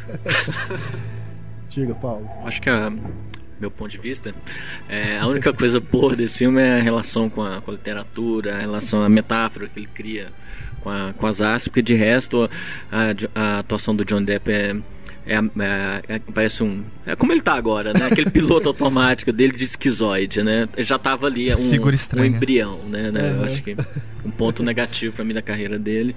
Os efeitos espe- especiais são terríveis, assim, de última última categoria. Você quer falar alguma coisa? Pode defender. Mas aí eu acho que já é proposital, porque era uma coisa meio. A intenção do Polanski, pelo que eu pesquisei, era fazer uma paródia de filmes de, ocu, é, de ocultismo antigos. Então, a- É um até a trash assumido, cena, então. É, a, a cena do, do final lá, na hora que o cara tá pegando fogo, você vê que, cara, não, cara, já tinha tecnologia pra fazer um negócio mais bonitinho, sabe? É uma paródia com humor inglês, assim, ninguém tem. É, bem fino. Então é um, Bem humor, é um humor involuntário de novo. né? É, humor involuntário, mas eu acho que a intenção era proposital. Mas o que eu acho bacana nos grandes diretores é que mesmo nos filmes ruins dele, bem ruins, a gente consegue ah, encontrar coisas bacanas, assim, eh, traços Sim, da sim. genialidade, tipo, nem que seja numa sequência, numa cena, você consegue pegar algumas coisas que valem a pena, né? Então, nunca vai ser um desperdício total. E, e se pensando assim, com o filme sendo uma paródia, a atuação do Johnny Depp, o filme é todo em volta de um sarcasmo, assim. Eu acho que ele.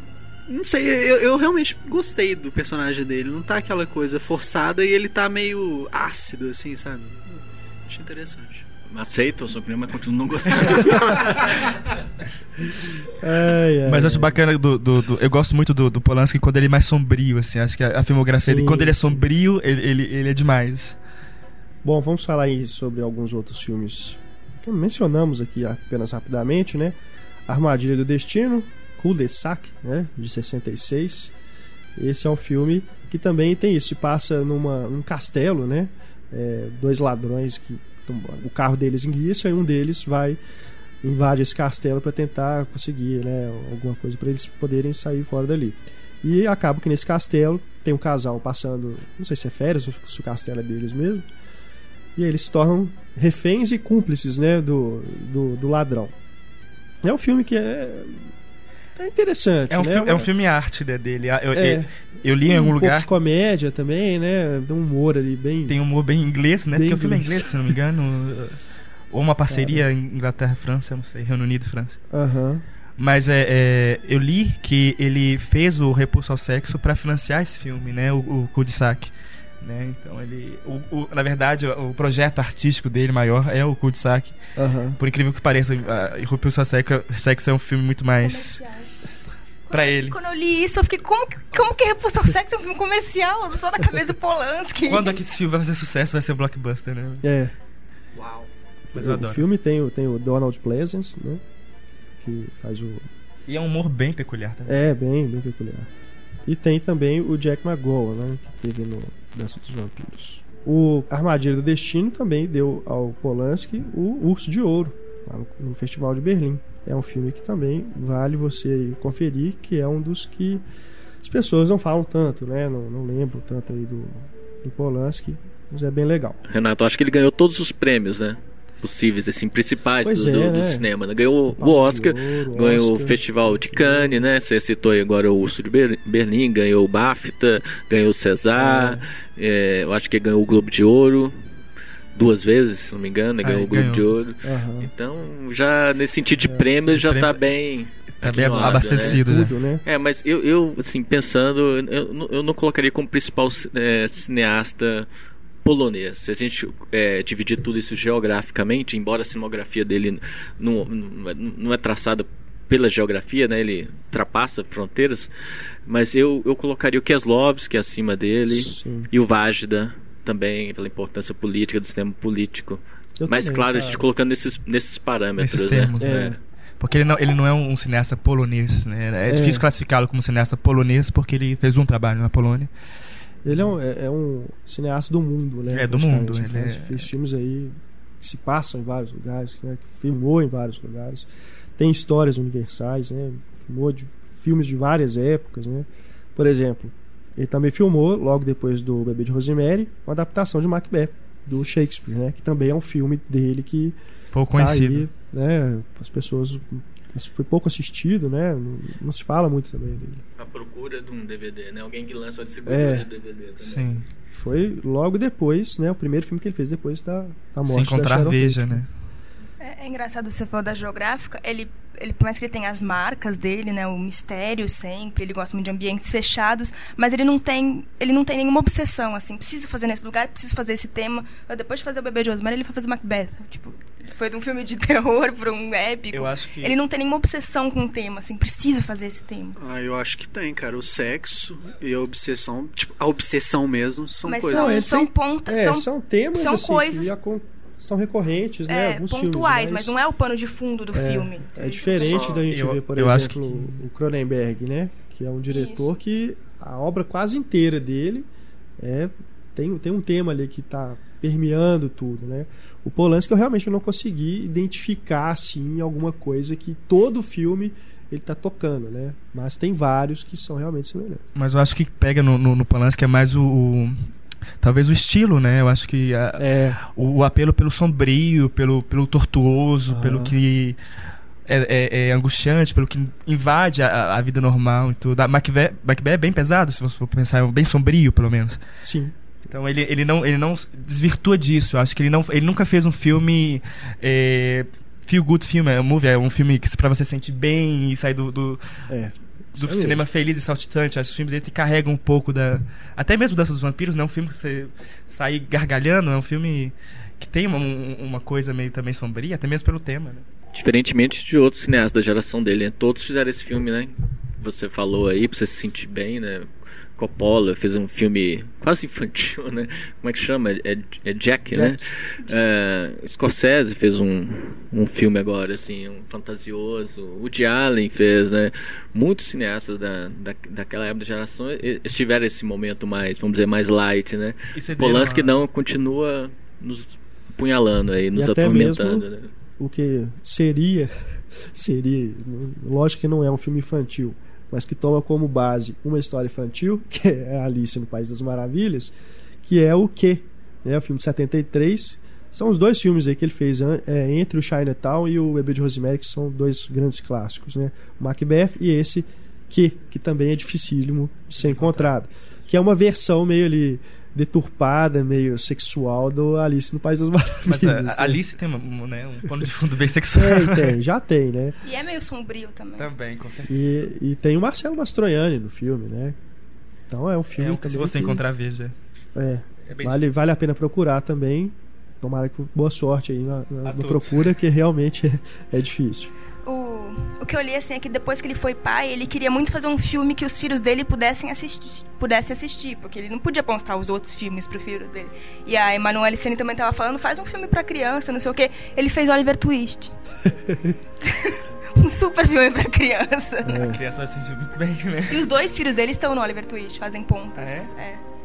é. que também é um filme que também divide muitas opiniões. Né? Foi o filme que ele fez logo depois do Pianista né? Quer dizer, o pianista fez é uma aquela refilmagem também. unanimidade. É. Adaptação o, do livro do Charles Dickens. Né? O Heitor, infelizmente, não está aqui no podcast, mas ele me disse, né? A gente conversando sobre Polanski, falou que gosta do Oliver Twist. Mas é aquilo, é um filme muito pesado. Ah, né? isso eu ia dizer, é uma mão muito pesada, muito né? Muito, muito carregado, né? É. Muito, muito direção de arte, talvez, aí, né? Muito pesado. Mas eu acho que é, tem, a gente fica na cabeça muito que Charles Dickens é, é um escritor leve, mas é quando você para pra pensar, quando você lê as coisas dele, mesmo na versão anterior de, de não sei qual ano, mas a, a, o clássico, ele não é leve, não é, não é um filme assim que, que você, você você você acha leve, enfim, é, é, o assunto é bem delicado e tem cenas muito muito pesadas e às vezes a gente tem essa ideia do que Charles Dickens escreve coisas leves, mas na verdade são problemas sociais que ele aponta muito fortes uhum. e, e a mesma violência, né? Tá muito presente na, na obra dele. É o Ben Kingsley, né, que tá no filme, que fez A Morte da Donzela, não é? A Morte da Donzela, que é outro filme também. Com a Sigourney Weaver. Sigourney Weaver, verdade. Que eu adoro. Ele também não tem essa coisa de ator muito recorrente, né? Até o Jack Nicholson, que é muito amigo dele, só fez o Chinatown. Um filme, né? com é. ele. E é muito Apesar dele ter trabalhado com grandes atores, né? A carreira dele bem. toda sempre tem né, um grande nome assim nos filmes, né? O, inclusive o, o Ludfell tem o Hugh Grant, né? Que na época é era que não é um grande ator. Né? Mas assim, é um nome, né? É, é, um, é um ator famoso. Um ator famoso, né? O Busca Frenética Harrison Ford, Piratas, o Walter Matthau. Temos aí o Último Portal, né? Com, a, com o Johnny Depp. Enfim. Ele apostou no, no Adrian Brody, Brody quando ele não era muito conhecido, é. né? Ele apostou no novato. Foi a partir do também. pianista que o Adrian Brody realmente estourou, né? Estourou, né? Que é, de certa forma, um cara desconhecido né É. O que, que, ele fez bom depois? Me lembra? É, a Maldição do falar, estourou? A tá fazendo a vila? Não, peraí. Sério? Não, não, não vamos não entrar. Não vamos entrar nesses E a atuação dele na vila é uma coisa à parte. É sim um grande filme. Concordo. Mas estourou no sentido de ter se passado a fazer filmes aí, né, em Hollywood, ah, sim, foi chamado para outras coisas, né? Mas é legal. O quê? É, é quantidade ou qualidade? Ah, tá. King não, Kong mas... do Peter Jackson, é legal também. Mas o, ele sempre teve essa característica. Antes do, do pianista, ele já tinha feito bastante filme Adrian Brody. Ele não começou no pianista. Ele sempre teve essa característica de gostar de filmes menores, assim, mas eu nunca quis muito, acho ser muito hollywoodiano. E ele é feio pra cacete também, né? Mar... Vamos concordar que Hollywood precisa de gente bonita. Ele não é o padrão de beleza de Hollywood, realmente. Não vai ser o galã mais procurado. Mas ele, eu, não, eu não vi nenhum. Depois disso, eu não vi nenhuma atuação decente dele, assim. Não, realmente. Não, não que eu tenha visto muita coisa. É, não tem. O pianista é realmente Aquele o, o melhor de Força é de que ano? 2005. Foi logo depois. É. O Camisa de Força é legal. Também. Ele esse, fez um filme recentemente. Esse Detachment, que acho que é o, único, o último que ele fez, eu não sei o nome em português. com o Dario Argento, né? O, o Yellow, não é? É isso? Diallo. Diallo. Tem o Predadores, né? Predadores, né? enfim, ele fez, ele realmente depois do pianista que ele, as pessoas começaram realmente a reconhecer o Adrian Brody porque, né, Afinal de contas, ele ganhou o Oscar de melhor ator, né? A ponta dele no Meia Noite em Paris é uma das coisas mais legais do filme também. Ele pois é, ponta Meia Noite em Paris, eu não lembro. Ele é o Salvador Dali. É. O genial Salvador Dali. De atores também, que ele xingou muito, ele falou que foi péssimo trabalhar com a Feidano, e assim, disse que é uma mulher insuportável. Ô, gente, nunca... tem, tem, uma, tem uma história, que não sei se é verdadeira, né? Os casos dos bastidores, que ela dizem que ela é insuportável, que era insuportável. E, e teve, tem uma história que ele puxou o cabelo dela e arrancou um, uma mecha, uma, uma mecha quebrou dela. De tão difícil que ela era no set. Caramba. Mas enfim. E a Feidano é outra que sumiu também. É. Verdade, é mesmo. Mas tempo também nunca não... foi. Acho que ela fazia televisão. Eu gosto muito dela. Mas nesse papel parece que faz parte ela ser meio inexpressiva. Por isso que é legal. Não, mas ela faz a femme fatale do, do filme no ar, né? Então é, é bem. É. Bem aquilo, eu acho. Ela a gente falou um pouquinho do Tess, né? Que é um filme que eu adoro. Dele. Eu acho bem bacana. Não sei se vocês gostam também. É, eu acho que tem uma coisa meio épica, né? É um, é um grande filme e o que me pega no filme é que ele é, tem uma sensibilidade muito bacana em contar uma história de uma mulher, né? Aquilo, que, que, que você estava falando do, do, das personagens femininos dele, que é o último grande personagem feminino do, da, da filmografia dele, interpretado com uma sensibilidade muito bacana pela Natasha Kinski, que também é outra que depois disso não, não, não, não se destacou mais fazendo outras coisas, mas que está belíssima, além de ser linda, ela interpreta com uma sensibilidade única e, e é baseado no, romance de um autor que eu adoro, mas que eu não me lembro o nome. Thomas Hardy. Isso. E é um grande livro, uma grande história, uma bela adaptação que o, que o Polanski faz. E, e, e, mais do que isso, ele consegue dar uma plasticidade linda ao filme. É um, é um belo épico, é um belo filme é, estilisticamente, é, plasticamente, a gente se depara com as cenas, a gente imagina quase um, quadros, né? Tão, tão bonita que são as composições que ele faz no filme. Então é um filme que me pega bastante. Aham. Uhum. Tess, uma lição de vida, né, aqui no Brasil. Tem o subtítulo um, a gente esquece. Gente. Tem que ter um subtítulo, né? Eu ia fazer um comentário maldoso, eu ia falar Polanski não aprende, porque a Natasha Kinski era menor de idade quando ela fez esse filme. E eu acho que eles, eles começaram o caso deles quando ela era menor, menor de idade, né? Então é uma preferência do moço. O Tess, inclusive, teve uma versão restaurada, né? Exibida no Festival de Cannes, né? Com a presença dos dois, né? Do, é. do Polanski e da, da. Foram muito aplaudidos. Possivelmente deve ser lançado em Blu-ray aí, né? Aproveitando Tomara, essa né? restauração, né? né? deve ser um filme, é um filme importante de ter em Blu-ray, porque... Vem em alta definição. Alta definição, né? porque realmente é um filme muito grande, bonito. Né? Em casa deve ser uma coisa realmente bem bacana, né? Principalmente a gente, né? Que teve contato com esses filmes é, só em VHS, né? Às vezes nem DVD, né? Tem filmes aí que esses, principalmente esses mais esquecidos, né? Que a gente nem teve contato. Esse direito, vale a pena. Né? Esse valeria a pena ver no cinema mesmo, né? Acho que até no cinema deve né? ser maravilhoso. Verdade.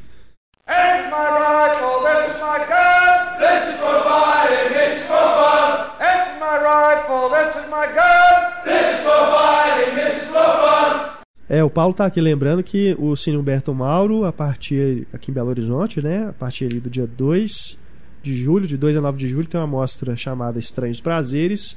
E entre os filmes selecionados está A Lua de Fel, do Polanski. Que é um estranho prazer, realmente. e tem ali também o Crash, né? Do Cronenberg. Enfim, filmes bacanas, vale a pena conferir. Depois a gente vai colocar no site aí para vocês saberem exatamente. Fala também do Inquilino, né? Mais um pouco, que é outro filme bem bacana, que faz parte aí que a gente falou da trilogia do apartamento, né? Trilogia acidental. Macabra. É. Eu gosto bastante, acho que é um é também um exercício de estilo também de, de, uhum. de, pra, se enveredar na paranoia, né? No que, no que é real, o que não é, né? O que é ficção, o que, o que é ficção da mente. E o mais bacana de tudo que eu acho é ele ser o protagonista, não é. acreditado, porque ele não se coloca nos créditos. Mas é, ele, ele, ele faz muito bem. E, falando inglês, apesar dele, dele estar na França, o filme se passa em Paris. Uhum. Ele a, é um imigrante, não é isso? Ele, ele é chega é... para alugar um apartamento. Ele chega para alugar um apartamento. Descobre que a pessoa que morava lá antes é, se suicidou, né? Se jogou pela se janela. Se jogou na, na, pela janela e que estava muito mal no hospital. É. Ele vai ao hospital para ver essa mulher, né? Que, uhum. que tinha caído e, e, e, e, lá encontra uma amiga dela, que é interpretada pela belíssima Isabelle Adjani, uhum. atriz francesa. E poucos dias depois essa mulher morre, né? Ele, ele recebe a notícia que ela morreu. E então ele começa a acreditar que está havendo uma conspiração macabra, algum tipo de, de poder sobrenatural, que ele está ficando louco, na verdade, que ele, ele vai se transformando aos poucos na mulher que morreu. Então ele começa a é. usar os, os a, a, as coisas, as, os vestidos, começa a se maquiar, começa a pintar as unhas, e é muito macabro, é bem Norman Bates mesmo. É. E, e, é um filme que vai chegando nos momentos finais, vai ficando cada vez, cada vez mais, mais tenso, mais tenso, macabro. Né? Insano, assim, umas, acontecendo umas coisas que começam a entrar realmente no, na alucinação, né? É, realmente é, é bem, é bem, é bem na, na alucinação mesmo, né? é. né? Ele, ele se envereda, envereda bem nesse caminho. Tá, o cara é maluco, mas que diabos as pessoas faziam naquele quartinho, cara? Pois é. Sabe? Qual, qual será, eu, eu, eu acho que eles eram, ali, cara? Eles eram uns voyeurs, assim, né? observando as pessoas. É mistério, né? Uma Tem aquela coisa do dente na parede também. Aquilo é né? é ótimo. Muito são, legal, são coisas cara. que, no, assim, no, no, final das contas, né, nada fica muito bem é. explicado, né? E o bacana é isso. O bacana cara. é isso, é. A, a Aura Sombria ela permanece até o fim. No fim também continua. O final é fantástico, não vou falar, mas o final em si dá pano pra manga. Verdade. Uma coisa que eu acho engraçado nos filmes do Polanski, uma característica é que no, a, do meio pro filme pro final, você não consegue enxergar uma possibilidade sequer daquilo ter um final feliz. Do meio do filme já percebe, esse filme não vai acabar bem. é esse filme não tem como acabar bem.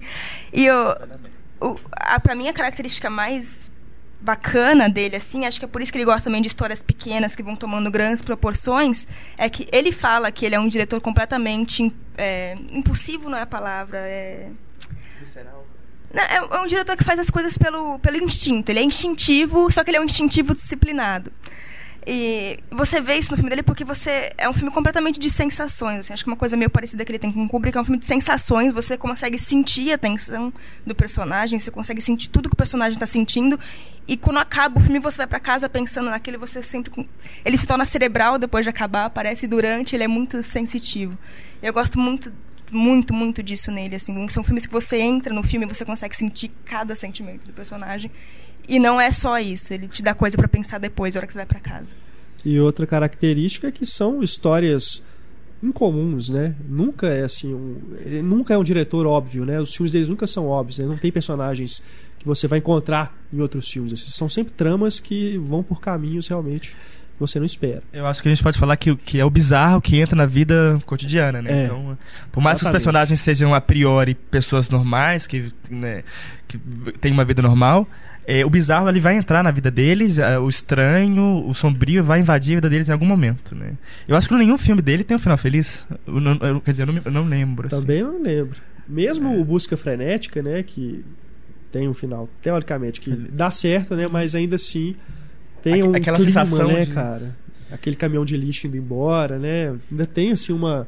Fica um- uma atmosfera muito pesada, sombria, né? Uma coisa realmente é que você não sai daquilo ali satisfeito, né? Aliviado. Assim, aliviado. Acho que o pianista. Você tem pode um dizer que o pianista tem um feliz. final É, feliz, verdade. comparado ao filme inteiro. Não... É, É, realmente. Foi de trás pra é frente.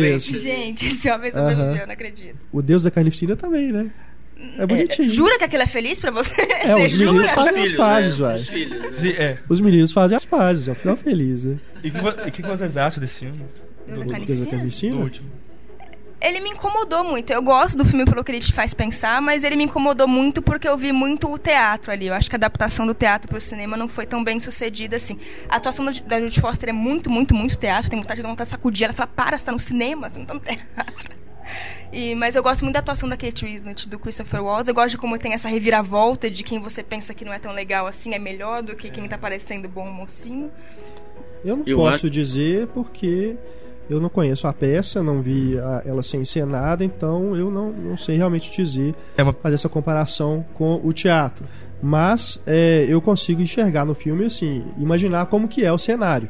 Né, o apartamento, eles, os atores indo para os aposentos, conversando ali, aqui, né, eu consigo pelo menos é, imaginar isso. Mas ah, gosto bastante, gosto bastante do filme. É, é aquilo é, da tempestade no copo d'água, né? Uma coisa que os meninos poderiam, poderiam e Resolver entre resolvem eles. por eles mesmos, né? E que os pais resolvem se É, intrometer e no os pais se assunto. intrometem e aquilo ali vira uma coisa, né? O caos toma conta totalmente ali daquela discussão. Começa a surgir problemas conjugais, né? Aí revelam ah, todas começam- as hipocrisias por trás de tudo É, aquilo, e é né? As engraçado- máscaras começam a cair. Exato. E é engraçado como começa casal contra casal, depois vira mulher contra, Contra homem, marido. né? Mulher contra marido, as mulheres contra os homens, né? Vai vir, E vai revertendo, a cada hora uma, uma coisa. né? É, é- é de autoria de uma, uma escritora francesa, de uma dramaturga francesa, que foi, foi feito nos Estados Unidos com outros atores. Se não me engano, a Marcia Gay Harden. Ela, Aham. ela fez o papel da Jodie Foster e ganhou o Tony, né? Teve em cartaz, é, no Brasil. no Foi Brasil. uma, peça, uma peça de muito sucesso nos Estados Unidos, né? De crítica e tudo. é. Aham. Eu acho que é, é, me pega muito. Eu gosto muito de filmes é, baseados em peças. Eu tenho uma queda por eles. Eu gosto muito de, por exemplo, Virginia Woolf, eh, que, é, que é um, tem uma coisa similar, né? do- dos casais, de, de- de- daquele espaço reduzido, né? Eu acho o filme bacana. Eu acho ele talvez é, limitado, talvez. é, É, eu acho que ele não vai muito fundo na ferida. Ele fica no. eu quando a gente pensa em filmes que, que, que aprofundam e que, que realmente a gente vê que, que os personagens eles se revelam completamente, que eles, eles se desconstroem na frente do público, eu acho que, eles, que o filme acabou ficando no- no- mais no artificial, e talvez seja alguma coisa da peça mesmo. Aham. Mas eu acho interessante a discussão, né? Eu É. acho que, que. E os atores também acho muito bacana. Gosto da atuação tea- teatral da, da Jodie Foster. Também gosto. Me compra, me Gosto compra dos bastante. quatro, inclusive. Não gosto muito do, do Riley, né? O único que eu acho que. Porque é o personagem mais. menos interessante do meu ponto de É, vista. Dos Eu- quatro, sim. Eu vou discordar de todo mundo. eu, eu, eu, eu, eu discordo, eu acho que o filme ele é, ele é muito profundo e o problema dele não gosto dos atores. É o problema, eu acho que tá aí, é o, é o casting, porque tanto o Christopher quanto o, o John C. Reilly, né? Eles estão fazendo os papéis que eles sempre fizeram na vida dele. Esse é o problema. Você sabe o que você vai ser. Você meio que antevê o que vai acontecer da- de- de- desses personagens. Isso prejudica demais a, a narrativa. O John C. Reilly é aquele. Sempre os personagens meio bobocas, meio bobão, né? É, Bacanão. meio passado pra trás. disso, ele é simpático, mas ele é bobão. O Aham. Christopher Waltz é aquele cara mais O aristocrático, sacana, fleumático, né? A gente não pode nem dizer muito da, da- da- embora Judy Foster sempre fez um- teve uns personagens assim que eram muito histéricos também, né? Mas eu acho que o erro tá no casting. é, Eu- que, eu que mesmo. faz você antever algumas coisas que vão acontecer. Eu acho que a Kate pelo, Winslet tá- pelo, tá muito pelo bem. histórico deles. Entendi. Eu acho que a Kate Winslet tá muito bem escalada, assim. Eu acho que ela, de todos, é a que, é que mais se, se, se deu bem com o papel. Eu acho que ela. Eu, eu acho que ela combina com aquela mulher nojenta, assim, que você fica com raiva, que mulher fresca.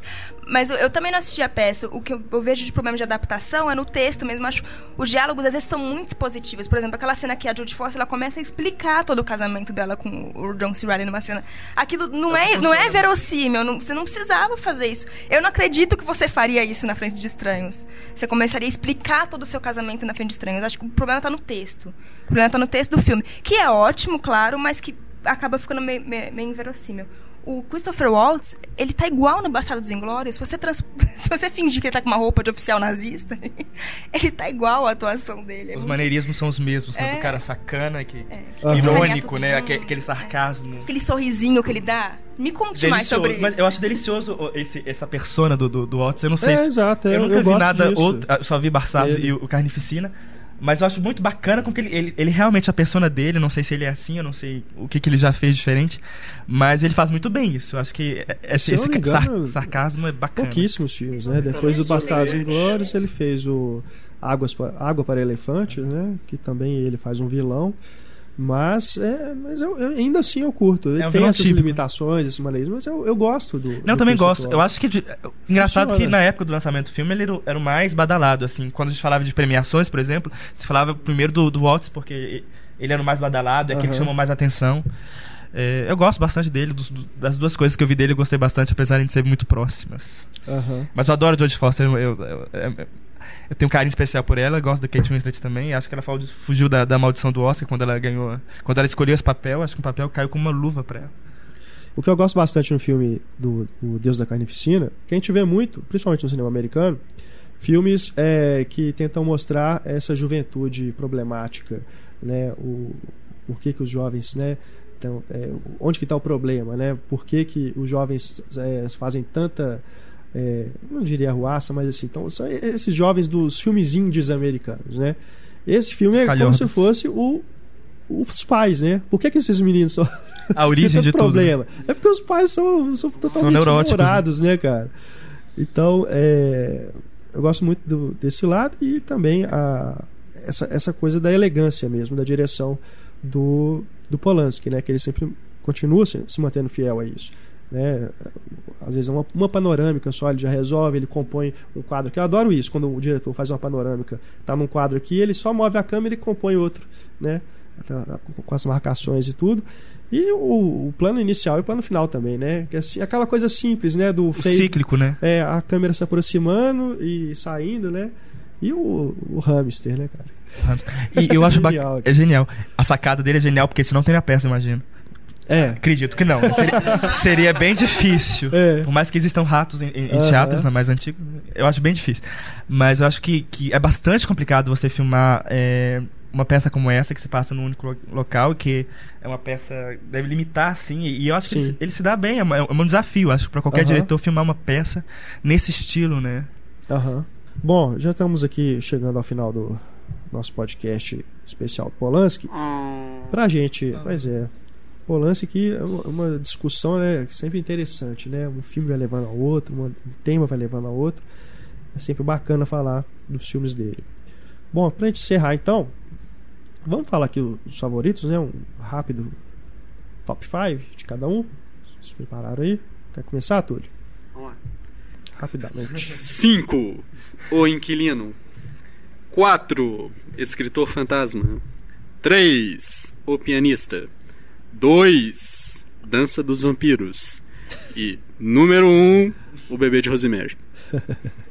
Larissa. Eu, eu, acho injusto colocar número. Eu vou falar o 5 e sem colocação, porque eu acho injusto comparar O Pianista, que é um filme que o mundo inteiro já passou por aquela história em algum ponto, com O Bebê de Rosemary e Chinatown, que são histórias menores, mais localizadas. O filme de guerra me faz muito mal. Tanto que eu, eu, eu assisti O Pianista uma vez só e eu me recuso a assistir de novo, porque ele me faz chorar desesperadamente.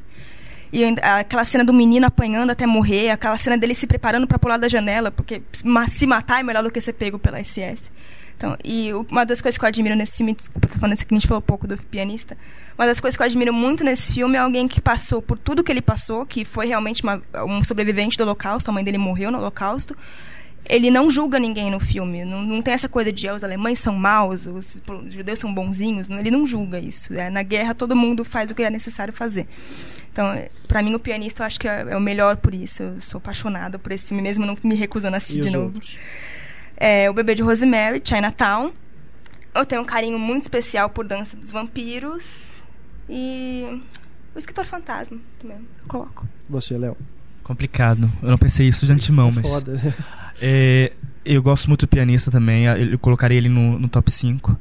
E, e, e, o que você falou é muito interessante, porque abordar algo da, tão, tão tão traumático, né, para ele, de uma forma tão sensível e tão não maniqueísta, né? Porque os filmes americanos de, de guerra, eles tentam ser tão maniqueístas, né? Negócio do, dos nazistas, né? E ele faz uma coisa tão tão superior a isso, né? E eu acho que tá, tem, tem, tem que estar. É um filme recente, prova que ele está que ele tá com tudo ainda. Mas eu colocaria é, Faca na Água, que é um filme que eu acho fantástico. É um filme que tem que ser redescoberto, quem não conhece. É, Repulsa ao Sexo, que eu adoro. É, Chinatown e Bebê de Rosemary, que são os clássicos hollywoodianos. Então, o meu top 5 ficaria Repulsa ao Sexo, Faca na Água, Chinatown, Bebê de Rosemary e O Pianista. Massa. Você, Paulo? É, eu coloco em primeiro lugar o Chinatown. Acho que quem, quem curte policial noir como eu, eu curto, né? Ele, ele trazer tantos ingredientes interessantes e, e ao mesmo tempo que reverencia o gênero e, e, e reconstrói esses é, reconstrói esses elementos. Eu acho um filme nesse sentido formidável. Segundo, repulsa ao sexo. Terceiro, Bebê de Rosemary. Uh, quarto, Faca na Água. Aí eu pulo né, para um filme mais recente que é o Escritor Fantasma. Massa. Eu fico com Chinatown, uh, Bebê de Rosemary. É difícil, viu? repulsar o sexo, o inquilino e o pianista. Provavelmente se eu fizer aqui de novo eu vou mudar a ordem. a questão da ordem depende de do humor, né? É. Na média, quem será que ganha? Bom, podemos colocar aí no Facebook, né, uma pesquisa dos melhores filmes do Polanski pra gente fazer uma enquetezinha aí com vocês. A gente divulga aí o resultado é, durante a semana aí. Mas também recomendamos aí que vocês confiram, primeiro, a coluna do Léo, né, a Cinemateca desta semana, que é dedicada ao Chinatown. Isso, especialmente. Muito bacana. E também a coluna do Túlio, cineclipado, que pega aí videoclipes inspirados em filmes do Polanski, né? Tem coisas bem bacanas ali. Tá muito bacana mesmo. Ficou muito legal. Confira aí, os links estão aí para vocês. Uh, na página do podcast. E também tem o Curta em Cena, né? Que tem o, o último curta aí, é o último filme do Polanski, inclusive, é. né? Foi feito até depois do Deus da Carnificina, que é um, um curta feito para Prada, é isso? É, tem é, essas grifes tem com essa mania agora, né? Chamar diretores para fazer é. Comercial é, fantasiado de curta-metragem, né? Tem vários exemplos aí. Tem esse aí que chama Uma Terapia, né? A Therapy, do Roman Polanski, tá aí também para vocês conferirem o link. E acompanhamos agora, ficamos na expectativa para o próximo filme dele, D, né? Que será aí a história. Como é que é, Larissa? A história do cara. É uma né? chamada Dreyfus, se eu não me engano. Não sei se estou pronunciando errado. É uma história é, real, né? Isso, se eu não me engano, se passa no século XIX. Uhum. Só até pesquisar, mas é um épico. Adaptado de Isso, século XIX mesmo. Isso. Não, não sei se chega a ser um livro, mas é uma história real um cara que ficou muitos anos preso injustamente. É uma história de perseguição política. Novamente, aí vemos o Polanski dentro é. do, do filme. É, e é engraçado que ele está se tornando prolífico de novo, né? Porque ele está fazendo uma média tá rápida de filmes aí. É. Esse filme, ele foi anunciado, ainda não. não tem elenco, tá realmente só começando mesmo, Eu né? curioso com o elenco que vai escolher. É. Então é isso, galera. Podcast Cinema e Cena 42, essa mais uma entrada na série Grandes Diretores. Falamos aí do filme dos filmes do Roman Polanski. Confiram também link, os links estão aí na página do podcast dos, das outras edições de Grandes Diretores. Né? E também aguardamos aqui as suas mensagens para repercutirmos esse podcast sobre o Polanski no podcast 2.0 que vai ao ar logo depois. Esse é o próximo podcast entre 43 e 42, temos a edição 2.0. Agradecendo aqui de coração a presença do Leonardo Alexander, nosso colunista. Foi um prazer é, inenarrável, quase sexual. e esperamos, né, aproveitando Polanskiano. Sua, sua estadia aqui em BH, né? Vamos aí combinar fico, mais fico uma até setembro. Né? É isso aí. Paulo Henrique Silva, muito obrigado mais uma vez pela presença aqui no podcast. Precisando aí, estamos aí. Túlio Dias, Larissa Padrão, nossos redatores, muito obrigado também pela participação. Muito obrigado. De nada. A audiência de vocês, também sempre muito carinhosa. Aguardamos então a mensagem de vocês no e-mail cinema.cinemicena.com.br, nosso Twitter, arroba Cinemicena, e nosso Facebook, facebook.com.br Cinemicena. você também pode deixar a sua mensagem aí na própria página do podcast. Voltamos então na edição 2.0. Um grande abraço, pessoal. Tchau.